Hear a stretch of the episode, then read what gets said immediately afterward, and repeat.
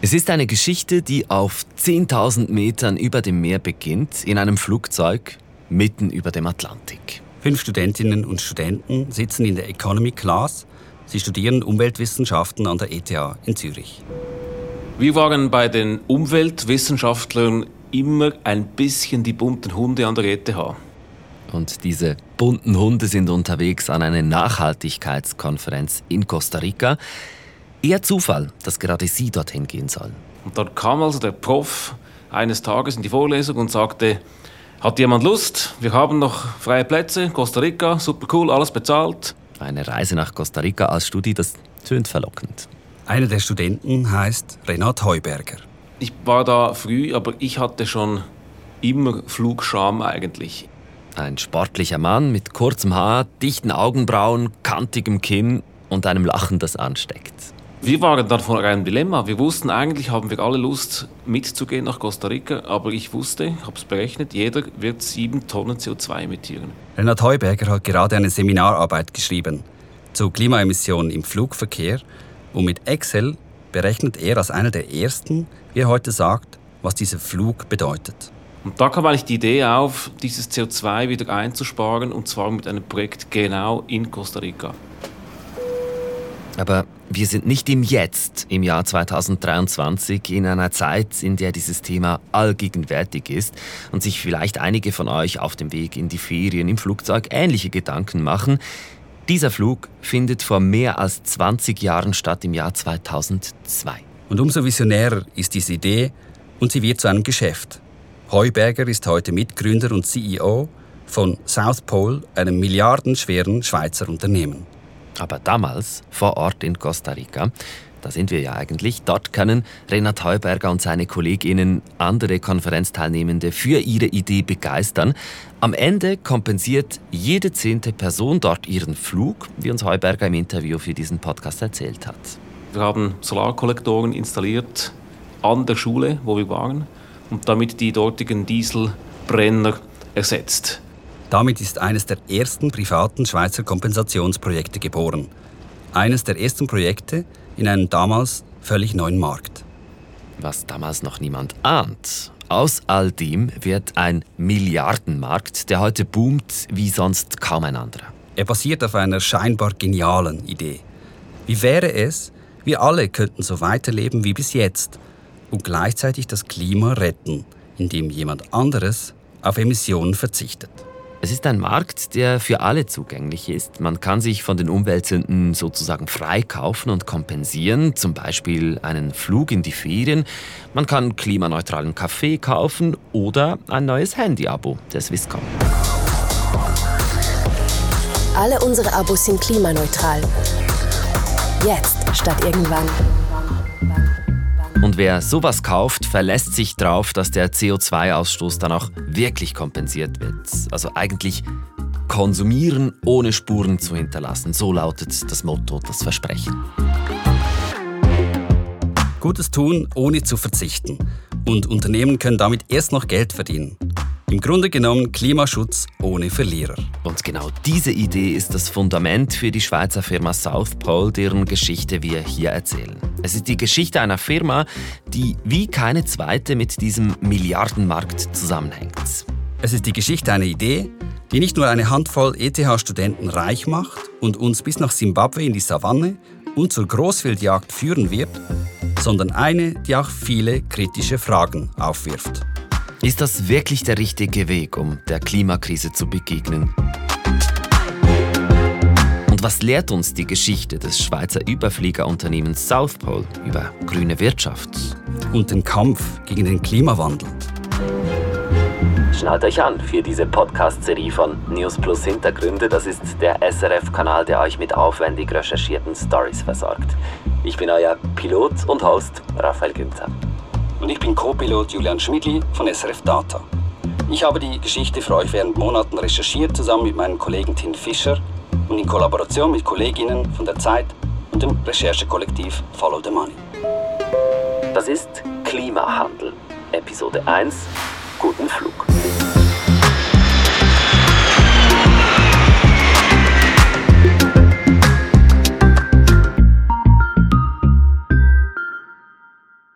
South Pole heißt also die Firma, um die es hier geht und deren CEO Renat Heuberger ist. Ich muss ehrlich sagen, Julian, bevor du mit dieser Geschichte zu mir gekommen bist, habe ich noch nie von South Pole gehört. Ja, die meisten Leute haben noch nie von dem Unternehmen gehört.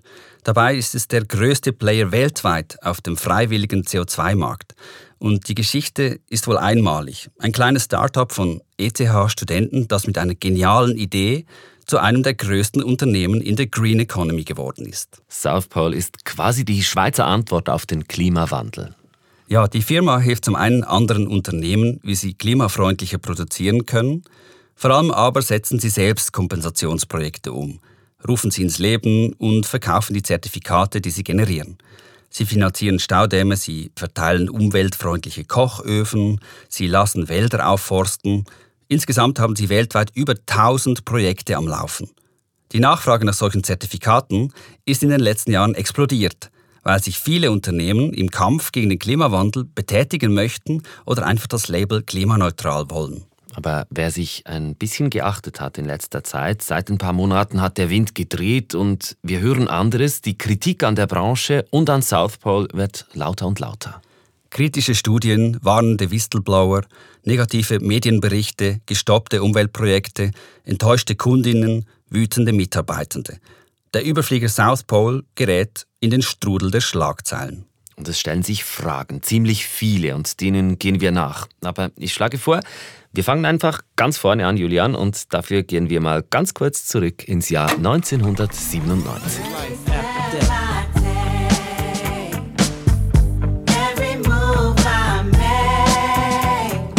Puff Daddy und Tony Braxton erobern gerade die Charts.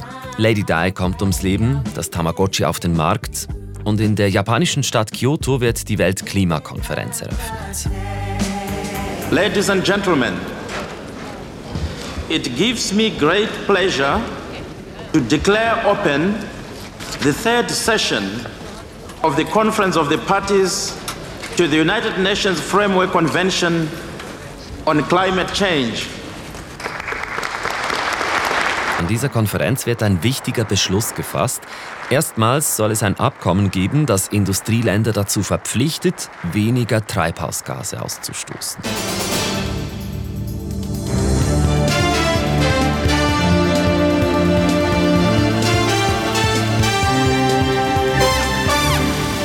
38 Industriestaaten verpflichten sich bindend zur Reduktion ihrer Treibhausgasemissionen. Uh, on behalf of the United States, I have just signed the Kyoto Protocol to the United Nations Framework Convention on Climate Change. Eine Zeit lang hat niemand daran geglaubt, aber heute Morgen haben sich die Delegierten an der Weltklimakonferenz zu Kyoto doch noch einigen die Industriestaaten verpflichten sich, den Ausstoß von klimaschädlichen Gas um 5% zu verringern. Von nichts kommt nichts. Wir müssen jetzt auch die entsprechenden äh, Massnahmen ergreifen. Zum Erreichen dieser Ziele bleibt Zeit bis ins Jahr 2012. Das ist ein Startschuss, ein Beschluss. Umgesetzt werden soll das Kyoto-Protokoll dann ab 2005. Es ist ein Startschuss, der neben anderen auch einen neuen Markt begründet, den Emissionsmarkt. Der Handel mit Emissionsrechten ist eines der wichtigsten Instrumente, die im Kyoto-Protokoll verankert sind. Das ist dann erstaunlicherweise in Kyoto durchgegangen.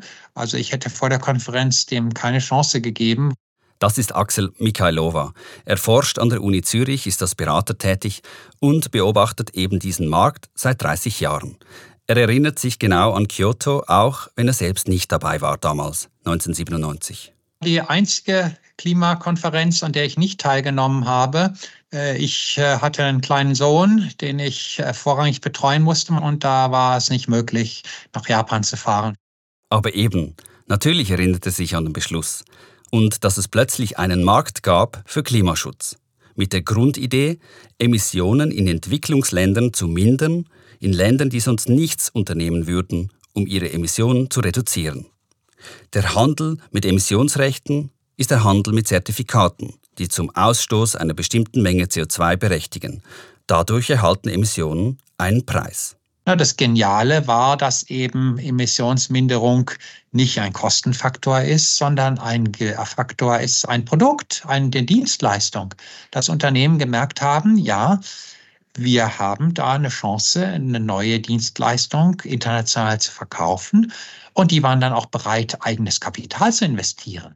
Und diese Aufbruchsstimmung, dass man da mit neuen Ideen was bewirken kann, die ist bis an die ETH spürbar.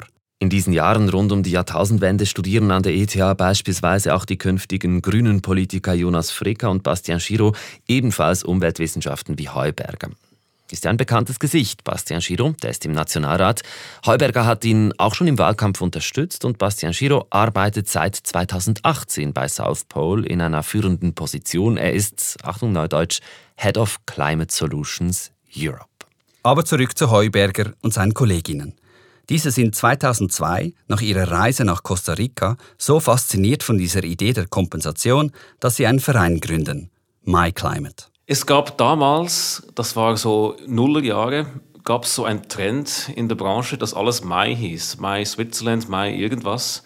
Und wir kamen dann auf die Idee, My Climate. Warum nicht? Es war einfach damals üblich, dass alles mögliche My hieß. Und natürlich ganz wichtig, der Ich-Bezug. Es ist mein Klima, nicht deins oder irgendjemand oder das Klima in China oder in Afrika. Nein, es betrifft mich persönlich. Ja, MyClimate kennen wohl viele, kann ich mir vorstellen. Inzwischen ist es eine Stiftung, die einen Rechner anbietet, mit dem kann ich die Emissionen ausrechnen lassen, die ich zum Beispiel mit einem Flug in die Ferien verursache. Und diesen Betrag, den kann ich dann einzahlen. Das Geld wird in Klimaschutzprojekte auf der ganzen Welt investiert. Das ist sozusagen ein Rezept fürs eigene Gewissen und gegen Flugscham, würde ich mal sagen. Und das allererste MyClimate-Projekt ist eben diese Solaranlage in Costa Rica. Es müssen ziemlich aufregende Zeiten gewesen sein für die Studis. Ich habe mit einer der Mitgründerinnen von MyClimate gesprochen, Corinne Moser. Sie arbeitet heute für eine NGO in Brüssel. Also ich bin damals für Medienarbeit, Public Relations zuständig gewesen. Und wir haben eigentlich ohne Ressourcen, ohne Geld versucht, das Climate Ticket bekannt zu machen. Eben durch Medienarbeit, durch Telefongespräche mit Firmen, die bereits ein umweltfreundliches Verhalten hatten und durch Auftritt an Anlässen. Also es ist etwas, das sehr langsam entsprungen ist und ähm, wir haben uns damals in den ersten Jahren auch gar keinen Lohn ausgezahlt. Das tönt etwas nach Klinkenputzen. Für Startkapital gibt sogar einer ihrer Professoren noch etwas hinein. Ja gut, wir sind Studenten Wir sind Studenten Wir haben äh, doch ein Büro gemietet äh, in Zürich, wo, wo uns ein, einen Ort gegeben hat, wo wir dann können zusammenkommen und, und arbeiten. Ähm, natürlich im Büro hat es auch nicht viel gehabt. Äh, einfach ein paar Möbel, die schon dort waren. Wir, ja, ähm, wir sind ja, Studenten mit, äh, mit grossen ähm, Ideen, aber sehr wenig äh, Mittel sozusagen. Für Corinne Moser ist das Kapitel My Climate nach vier Jahren zu Ende. Aber sie ist heute noch stolz darauf, was die kleine Truppe so alles erreicht hat. Und einer habe sich in dieser Gründerphase besonders vorgetan, sagt Corinne Moser, nämlich Renat Heuberger, der Mann mit der Excel-Tabelle, und mit der er den CO2-Ausstoß berechnet hat. Ja, der Renat ähm, hat nie, nie Angst gehabt vor grossen Ideen. Er kommuniziert gut und er hat bei MyClimate äh, mit der Zeit eine größere Rolle angenommen als, als andere. Er hat sich wirklich Vollzeit dem äh, zugegeben. Und ähm, wenn wir eigentlich, ich zum Beispiel, habe einen anderen Job gehabt, wo ich mein Einkommen verdient habe und MyClimate ist sozusagen auf der Seite gelaufen. Und Renat Heuberger, der selbst beschreibt diese Zeit so. Wir waren bei den Umweltwissenschaftlern immer ein bisschen die bunten Hunde an der ETH. Das waren so die Leute, die ein bisschen nichts über alles wussten, ganz im Gegensatz zum Physiker, der alles über nichts wusste. Und zum Thema Geld in dieser Zeit sagt er, ich habe praktisch immer an der ETH mit meinem Studentenausweis für fünf Franken Abend gegessen. Und so, so kam es, dass wir eigentlich wirklich zunächst gar keine Löhne hatten und später vielleicht 1000, 2000 Franken. Es war auch nie unser Ziel, damit wirklich viel Geld zu verdienen. Wir fanden es einfach unglaublich cool, diese äh, Geschichte hochzuziehen. Renat Heuberger ist damals einer der Ersten, der diese Idee zum Fliegen bringt. Er ist einer der wichtigsten Köpfe in dieser ganzen Geschichte. Als erstes lancieren er und seine Truppe bei MyClimate das sogenannte Klimaticket. Sie können sogar den damaligen Bundesrat Moritz Leuenberger, ins Patronatskomitee holen und sie arbeiten mit Dutzenden von kleineren und größeren Reisebüros zusammen.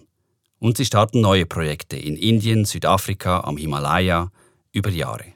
Aber kaum hebt MyClimate nach ein paar Jahren ab, steigt Heuberger schon wieder aus. Julian, es gibt so eine Anekdote aus dieser Zeit. Erzählt hat sie mir Patrick Hofstetter. Der arbeitet heute bei der Umweltorganisation WWF als Leiter Klima und Energie und er erinnert sich, dass er damals einen sehr interessanten Zivildienstleistenden hatte. Ich kann mich erinnern, äh, Renat Heuberger hat seinen Zivildienst bei mir gemacht in der Gruppe und äh, da hat er auch ein bisschen gesehen, wie wir arbeiten, eben mit diesen äh, verschiedenen politischen Rahmenbedingungen. Das hat ihn äh, sehr interessiert, hat aber auch realisiert, wie langsam dass das geht. Und äh, da war klar sichtlich, dass seine Ungeduld äh, zu groß war, um in diesem Bereich dann weiter zu tun. Und was mir dort sicherlich sofort aufgefallen ist, ist einerseits, dass er schon sehr viel weiß und eine gute Auffassungsgabe hat und dass er sich für Neues äh, interessiert. Und das sind natürlich äh, sehr gute Eigenschaften, um ein Unternehmen zu entwickeln. Und das machte ja dann auch Renat Heuberger, als sich eine neue Marktlücke auftut. Es ist Zeit für unseren nächsten Zeitsprung. Ins Jahr 2006 geht's jetzt. Oh, baby, when you talk Shakira und Wyclef Jean dominieren mit Hipster und Lei die Hitparade. In Deutschland findet das Sommermärchen statt, die Fußballweltmeisterschaft. Man sagt mir als Nicht-Fußballfan, das sei die WM mit dem Kopfstoß von Zidane. Und in Zürich gründen fünf junge Männer das Startup South Pole. CEO und Kopf gegen Außen Renat Heuberger.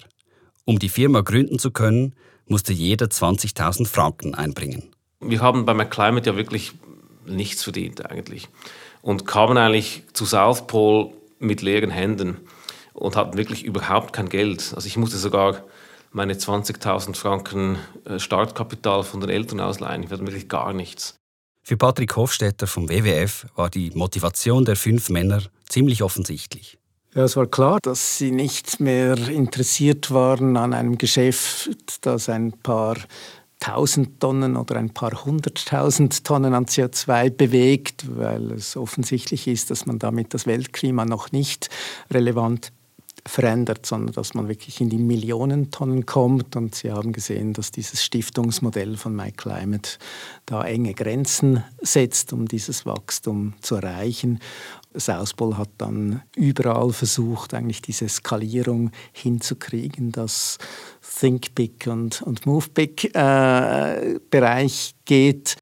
Think Big, Move Big, sagt Patrick Hofstetter. Ein Jahr nachdem das Kyoto-Protokoll in Kraft getreten ist, will South Pole groß denken und Renat Heuberger sieht eine Marktlücke. 2005 wurde endlich nach acht Jahren das Kyoto-Protokoll ratifiziert.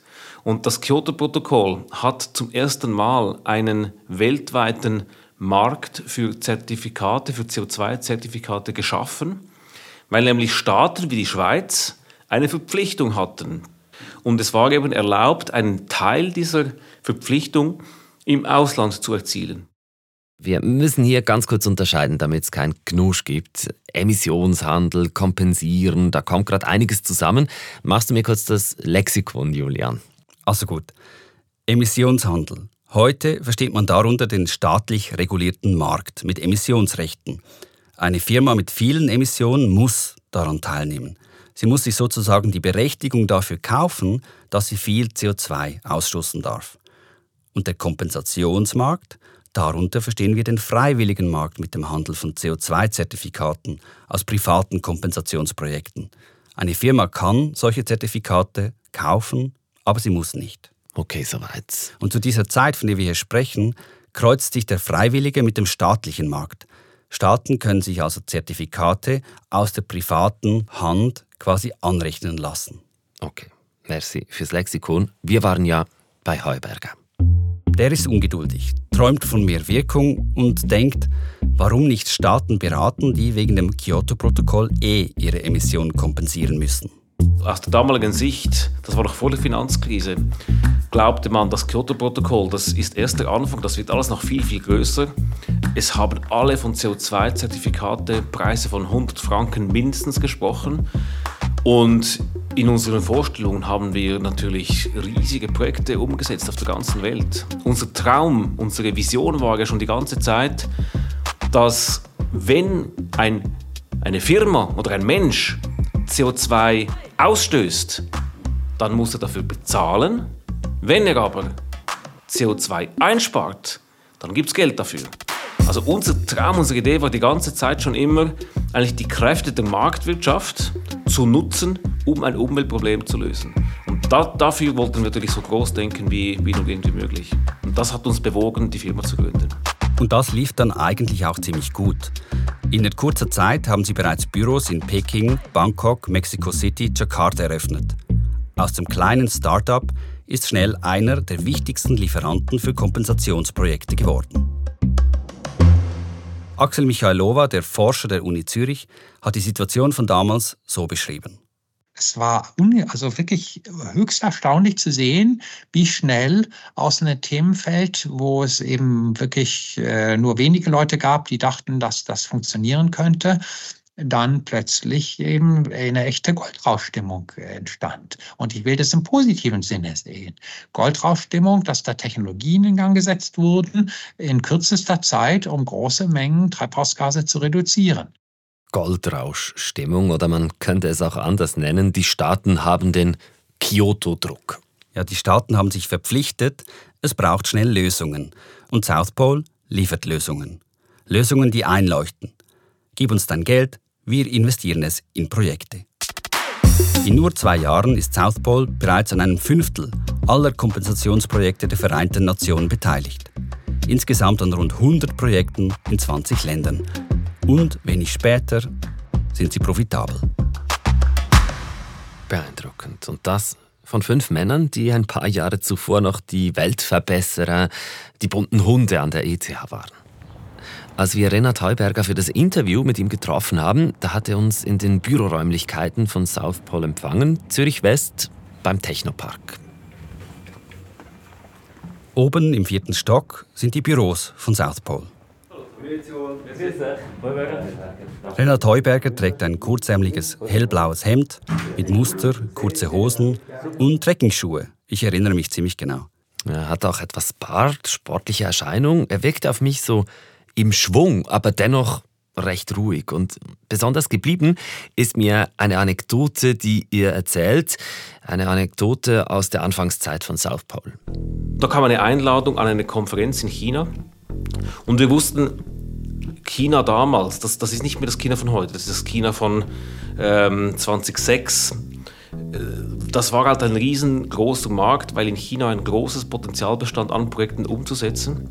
Und wir wussten, wir möchten dort gerne ein Standbein aufbauen und haben, wollten diese Konferenz nutzen, um erste Projekte zu finden. Aber das Problem war, dass neben uns riesige Spieler waren, Energiefirmen, große äh, Beratungsfirmen und wir, wir waren im Grunde zwei Studenten, die auch noch da waren. Und uns hat es doch keiner ernst genommen. Und da haben wir uns überlegt, und, und wir haben in, in der Jugendherberge gewohnt in Peking. Das war das Einzige, was wir uns leisten konnten. Und da haben wir uns überlegt, wir geben vor, dass wir wirklich in einem Fünf-Sterne-Hotel sind und haben die Meetings dort in der Lobby abgehalten einfach um unsere Partner ein bisschen zu beeindrucken.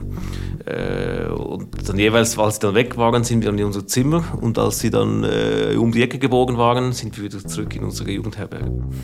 Auf Social Media würde man jetzt noch den Hashtag hinzufügen, Fake it till you make it. Sie blöffen ein wenig, ja. Also wenn Sie ein Startup haben, dann äh, haben Sie keine Chance. Also als Startup gibt es nur alles auf Sieg setzen. Also ich glaube, das kann jeder bestätigen, der ein Startup gehabt hat. Da erzählen sie alles mögliche Zeug. Ähm, äh, alles ist wunderbar, alles ist toll. Und wenn sie das gut genug erzählen, dann bewahrheitet sich das alles. Es geht darum, die Leute ein bisschen glauben. Und es hat ja auch gestimmt. Wir haben wirklich auch Projekte bekommen, die waren auch gut, die wurden zertifiziert und die stehen auch oft heute noch. Sie blöffen aus Überzeugung. Sie wollen wachsen, damit sie das Klima schneller und besser schützen können. So außen Anzug, innen Birkenstock. Irgendwie so tönt das für mich. Genau. Und das finde ich auch das Spannende an diesem Teil der Geschichte von South Pole. Fünf Menschen mit klaren Ideen und wohl auch einer Portion Idealismus haben den richtigen Riecher und setzen im richtigen Moment aufs richtige Pferd. Und plötzlich chatten sie um die Welt, um im Auftrag von Regierungen nach Möglichkeiten zu suchen, mit denen sich einfach Emissionen sparen lassen. Plötzlich können sie helfen, das Klima zu retten und damit erst noch Geld verdienen. Die geniale Idee ist also Wirklichkeit geworden. Aber dann kommt das Jahr 2008.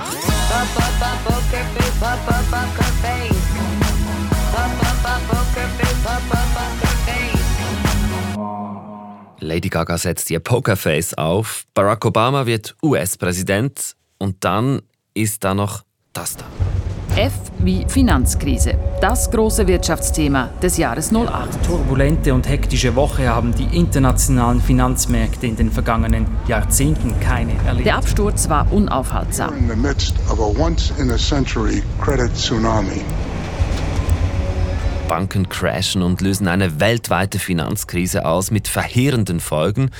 Und plötzlich ist alles anders. Die Verhandlungen und Diskussionen um den Klimaschutz, die geraten ins Stocken. Ausgerechnet da hätte das Kyoto-Protokoll verlängert werden müssen. Genau blöder Zufall. Renat Heuberger ist dabei, 2009 in Kopenhagen. Die Konferenz damals in Kopenhagen ist spektakulär gescheitert. Und die Situation war dann die, dass wir dachten da zunächst, ja gut, das ist vielleicht jetzt einfach ein Jahr verspätet, vielleicht zwei Jahre. Und wir haben dann aber zu unserem Sch Schrecken feststellen müssen, dass das ähm, Kyoto-Protokoll eigentlich so nicht verlängert wird und dass damit eigentlich diese gesamte Nachfrage, diese gesamten Gelder für die Projekte einfach im Prinzip weg waren. Weil sich die Länder nicht einigen können, verlängern sie das Kyoto-Protokoll nicht und damit wird ab 2012 plötzlich der Druck für viele Länder fehlen, solche Projekte durchzuführen. Mit dieser Ungewissheit bricht der staatliche Kompensationsmarkt ein und die Projekte auf der ganzen Welt, die dort schon laufen, die stehen vor dem Aus. Und schon zu dieser Zeit kommt Kritik auf an der Idee, Umweltsünden im großen Stil zu kompensieren. Medien und NGOs, die werfen Fragen auf. Es gibt Skandale und es gibt Diskussionen darüber, was hilft nun wirklich, wo wird vielleicht zu viel versprochen. Und das war dann halt ein rechter Dämpfer für den staatlichen Kompensationsmarkt und das Ende von einzelnen Firmen, die solche Zertifikate angeboten haben. Aber wir würden natürlich heute nicht hier sitzen und würden euch diese Geschichte erzählen, wenn das bereits das Ende von South Pole bedeuten würde. Wie heißt dieser Spruch schon wieder? Wenn du denkst, es geht nicht mehr, kommt von irgendwo ein Lichtlein her. Ja, ist ein bisschen flach, aber ist okay. Eigentlich ist es ein Bling, eine Mail, eine Nachricht aus Simbabwe. Aus dem Süden Afrikas. An die Adresse von South Pole. Die Mail kommt von einem gewissen Steve Wenzel, einem weißen Geschäftsmann, Offshore-Banker, Pferdeliebhaber. Und die Nachricht, die hat es in sich. Diese Mail wird alles ändern. Sie öffnet für South Pole einen neuen Weg, den Weg, der Renat Heuberger und die anderen vier Firmengründer reich machen wird. Richtig reich. Doch sie wird sie auch in ein großes Dilemma bringen. Wofür entscheidet man sich, wenn es hart auf hart kommt? Für den Klimaschutz oder die eigene Firma? Ihr merkt es, der Flug hat gerade erst begonnen.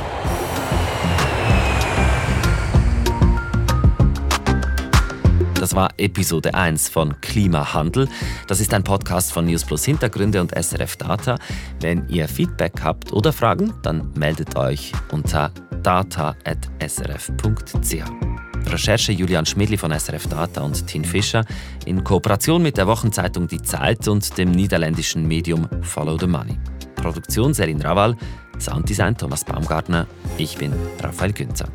Und die nächste Folge, die gibt's hier in zwei Tagen auf srf.ch-audio und auf allen gängigen Podcast-Plattformen.